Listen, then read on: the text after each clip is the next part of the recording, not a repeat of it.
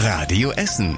Der Tag in fünf Minuten. Am 16. Juni mit Stefan Weisemann. Guten Abend. Schön, dass ihr auch heute Abend wieder zuhört. Das ist ein kleiner Schritt für jeden von uns, aber ein großer Schritt für die Pandemiebekämpfung. Und für Kanzleramtschef Helge Braun eine gefühlte Mondlandung. Seit heute gibt es die Corona-Warn-App in Deutschland.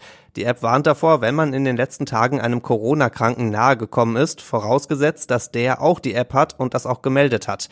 Die App ist in den großen App Stores zu bekommen und sie hat als Symbol einen rot-blauen Halbkreis mit ein paar virustypischen Knubbeln drin. An der App wurde viele Monate jetzt getüftelt, vor allem, dass die Daten da sicher sind.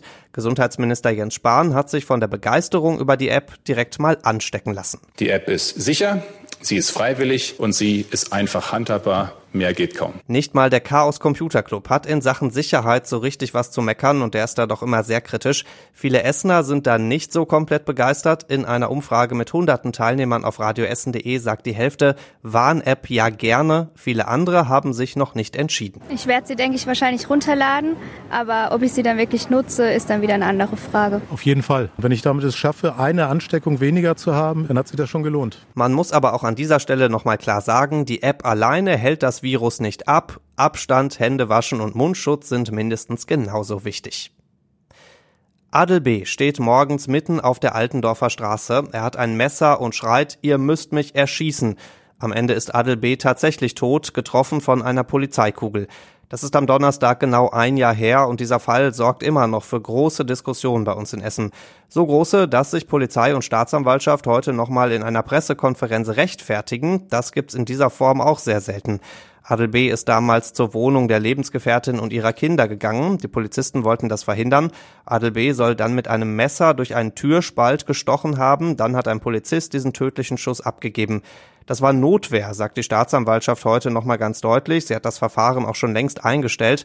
Und die Polizei weist heute auch nochmal darauf hin, dass Adel B. schon vorher mit Messer, mit Alkohol, mit Kokain aufgefallen war und auch in der Psychiatrie war. Das alles soll bedeuten, er war ein unberechenbarer Mann. Der Anwalt der Familie sagt, der Polizist hätte in die Beine schießen müssen, aber definitiv nicht in den Oberkörper. Er will jetzt noch eine Anklage vor dem Oberlandesgericht erzwingen. Familie und Freunde des Toten sind noch deutlicher, sie sprechen sogar von Mord. Am Samstag gibt's nochmal eine Demo in Altendorf. Der tödliche Polizeischuss ist und bleibt damit ein großes Thema bei uns in der Stadt. Diese Idee ist alles andere als Müll. Die Recyclinghöfe bei uns in Essen sollen neu geordnet werden. Vor allem der Hof an der Lierfeldstraße in Altenessen ist so ein bisschen was für die Tonne mittlerweile. Er ist völlig überlastet. Rundherum gibt's vor allem im Sommer lange Staus, wenn da ganz viele ihren Grünschnitt abgeben wollen. Der Hof soll deswegen an die Pferdebahnstraße im Nordviertel umziehen. In zweieinhalb Jahren soll da alles viel größer und besser sein als jetzt. Und gleichzeitig planen die Entsorgungsbetriebe in Überruhr noch eine neue Recyclingstation, und zwar an der Langenberger Straße. Da könnten ab Januar Altpapier, Kunststoff und auch Gartenabfälle abgegeben werden. Allerdings müssten alle Essener dann vermutlich für zwei Jahre ein bisschen mehr Müllgebühren zahlen. 2,40 Euro im Jahr wären das pro Haushalt, spart im Gegenzug dann aber Zeit an den Recyclinghöfen. Und zum Schluss gibt's noch eine gute Nachtgeschichte. Die Arbeit kann ja ganz schön müde machen. Blöd, wenn man dann auf der Arbeit einschläft. Und noch blöder, wenn die eigene Arbeit das Einbrechen ist. Seit heute läuft der Prozess gegen einen sehr müden Einbrecher aus Bocholt. Der junge Mann soll im Dezember mit einem Gullideckel das Schaufenster von Tedi an der Bocholder Straße eingeschlagen haben. Dann hat er wohl erstmal den Laden durchsucht und dann soll er versucht haben, mit einem Schraubenzieher den Tresor aufzuhebeln. Ganz schön anstrengend diese ganze Sache, denn vor der Tresortür ist der Mann dann eingeschlafen. Am nächsten Morgen haben Verkäufer den sehr müden Einbrecher gefunden. Die Polizei kannte ihn auch schon von ähnlichen Geschichten. Im Prozess geht es seit heute darum, ob der Mann in die Psychiatrie kommt. Er selbst fordert vermutlich einfach nur ein gemütliches Bett. Und das war überregional wichtig. Ein neuer Hoffnungsschimmer im Kampf gegen Corona kommt heute aus Großbritannien. Da haben Mediziner bei schwerkranken Patienten einen Entzündungshemmer ausgetestet und der scheint tatsächlich was gegen Corona zu bringen, denn jeder dritte Schwerkranke ist dadurch nicht gestorben, heißt es.